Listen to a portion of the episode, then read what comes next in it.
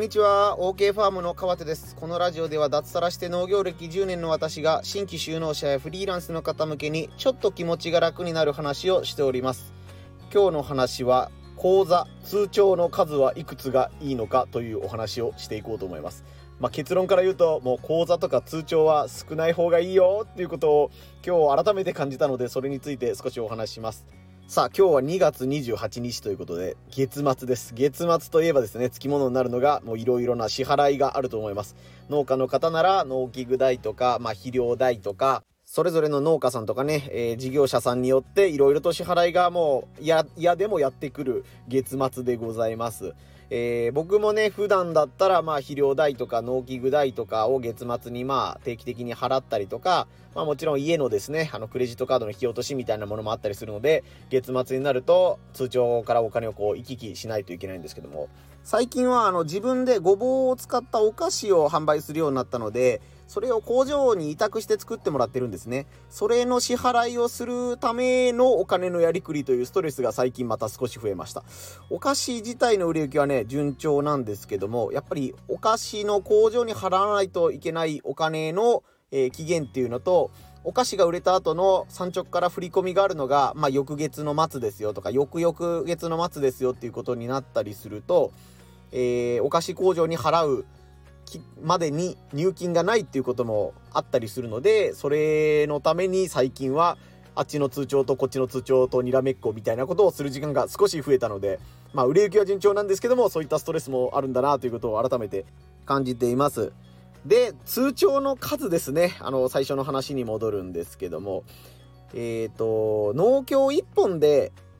生計を立ててらっしゃる方とか、もう市場出荷がほとんどっていう方は、ほとんど通帳が1つとか、もうサブの地元の銀行とか、1つ2つぐらいでこと足りると思うんですけども、これから直販をやろうとしている農家さんは、あの、各産直とか売り先によって指定してくる金融機関がいろいろあると思うんですね。何々農協で頼むとか、何々信用金庫で頼むとか、えー、農協は農協でも、まあ、広島農協でお願いとか、福山農協でお願いとか、その地域別で農業、農協、地元の農協じゃないと振り込みができないんだよってルールがある産直もあったりするので、あ、JA バンクだったらどこでもいいよっていうところだったらまあラッキーなんですけども、え地元の農協の窓口に行って、またこう、講座を作り直さないといけないっていうこともあったりするので、これから直販に取り組みたいっていう方は、もう通帳をどうするのか問題っていうのはしっかり考えておいた方がいいと思います。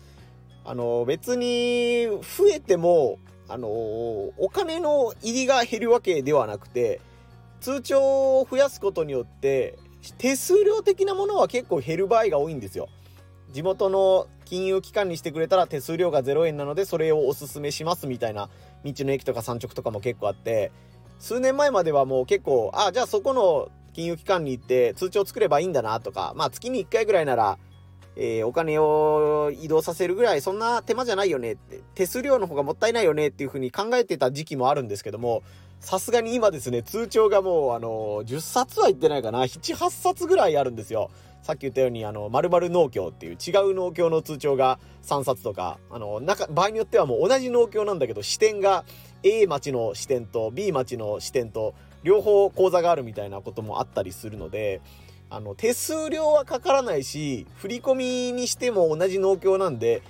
振り込み手数料もかからなかったりするんですけども、一つの口座にやっぱメイン口座に最終的にお金を集める必要があるわけですよ。もう特に確定申告とかをやるときになると、もう営農口座とかメインの口座がお金がどれだけ増えてるか減ってるかっていうのが、あのー、なんていうんですかね、メインの簿記の入力になると思うので、僕がやってる簿記のソフトも通帳が5個か6個ぐらいまでしか登録できないので、あぶれた分は別の、どういうんですかね、一つの口座のページに2つ通帳を入れ込んで合算してるみたいな、すでにもう訳がわからないというか、いちいち電卓を叩かないと自動計算してくれないみたいな状態になってたりするので、やっぱり通帳が増えることによって手数料は確かに減らせるんですよ。手数料は減らせるんですけども、その分お金を移し替えるストレスがもうめちゃくちゃ増えるということを覚えておいてください。まあ、道の駅とか、あの、振り込みのルールにもよるんですけども、毎週振り込みをしますよっていう産直もあれば、月に1回振り込みますっていう産直もあります。もう毎週振り込むのに、いちいち手数料が200円、300円かかってるんなら、さすがになんとかこれは減らせないといけないなっていうのは考えていただきたいんですけども、月に1回しか振り込みがないよっていう産直で、しかも手振り込みの手数料が100円とかまあ200円ぐらいっていうんだったら、もう年間で考えても、まあ2000円いくかいかないかぐらいだと思います。もう、それでお金のことを考えてケチってて、通帳をこう移し替える手間を考えてて、しかも運悪く土日にどうしても引き出さないといけないっていうことになったら、すぐ110円とか220円とかかかっちゃいますので、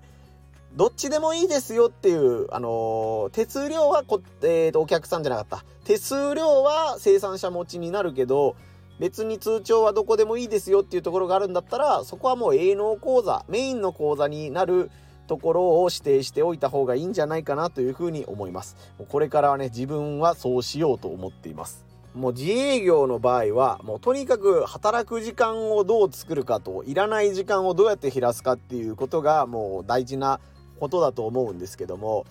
銀行で入っ銀行に行って通帳を記帳してたりとかお金を移し替えてる時間っていうのはもう一銭もお金にならないっていうのはもう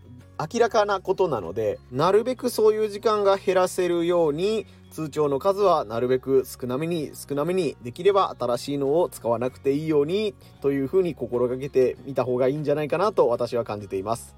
一応、えっ、ー、と、通帳を複数持っておいた方が、金融機関複数あった方がいいよっていうポイントとしては、この間初めて知ったんですけども、一つの金融機関というか、まあ、通帳あたり、1日に下ろせる額がね、意外と、あのー、何も設定してなかったら50万円ぐらいだったかな。意外とね、1日に引き落とせる数が少なかったんですよ、思ったより。なんか昔は多分、100万、200万とかポンといけたのが、まあ、振り込み詐欺とかの影響もあるんですかね。あの、僕の使ってる JA さんは、あの、1日の上限額が50万円ですっていうことになって、とりあえず用事があって別に使いはしないんですけどもお金を50万円ちょっとこっちからこっちに移動させないといけないなっていう出来事があったんですけどもそれの時に、えー、あなたあのそのそれの前に数万円お金を移動させてたので通算の移動金額が50万円を超えてたみたいで50万円を超えてるのであなたは今日はこれは下ろせませんみたいな明日まで待ってください的な表示が出てえーっていう風に焦ったことがあったんですけどもなので複数の口座にお金を分配しておくことによって、まあ、いざという時にお金をパッと動かしやすいっていうメリットあるのかなとは思いました。まあ、ただ最近はね、クレジットカードがあったりとか、それこそネットバンキングとかをうまいこと使えば、ATM に行ってお金を下ろすっていうことをされる機会がどんどん減ってるとも思うので、あまりそんなに困る機会も少ないかなとは思ったりするんですけども、まあ一応現金でね、あのー、数十万円お金をしょっちゅう移動させないといけないというか、払わないといけないっていうスタイルの、えー、お仕事をされている方だったら、その電話気をつけておいた方がいいかもしれません。ということで、もう数時間で2月が終わりそうですね。えーと、いろいろお金の悩みはつきませんが、無事に2月を終えることができました。3月も、えー、少しずつ頑張って、コツコツコツコツやることはやって、まあ、手を、手をね、抜くところは抜いて、やるときはやる、うん、サボるときはサボる、みたいな感じで、また3月も楽しく農業やっていけたらと思います。こんな感じで農家の方やフリーランスの方向けに、え、お話をしていこうと思いますので、ぜひフォローや、え、概要欄の SNS のチェックぜひよろしくお願いいたします。以上、OK ファームでした。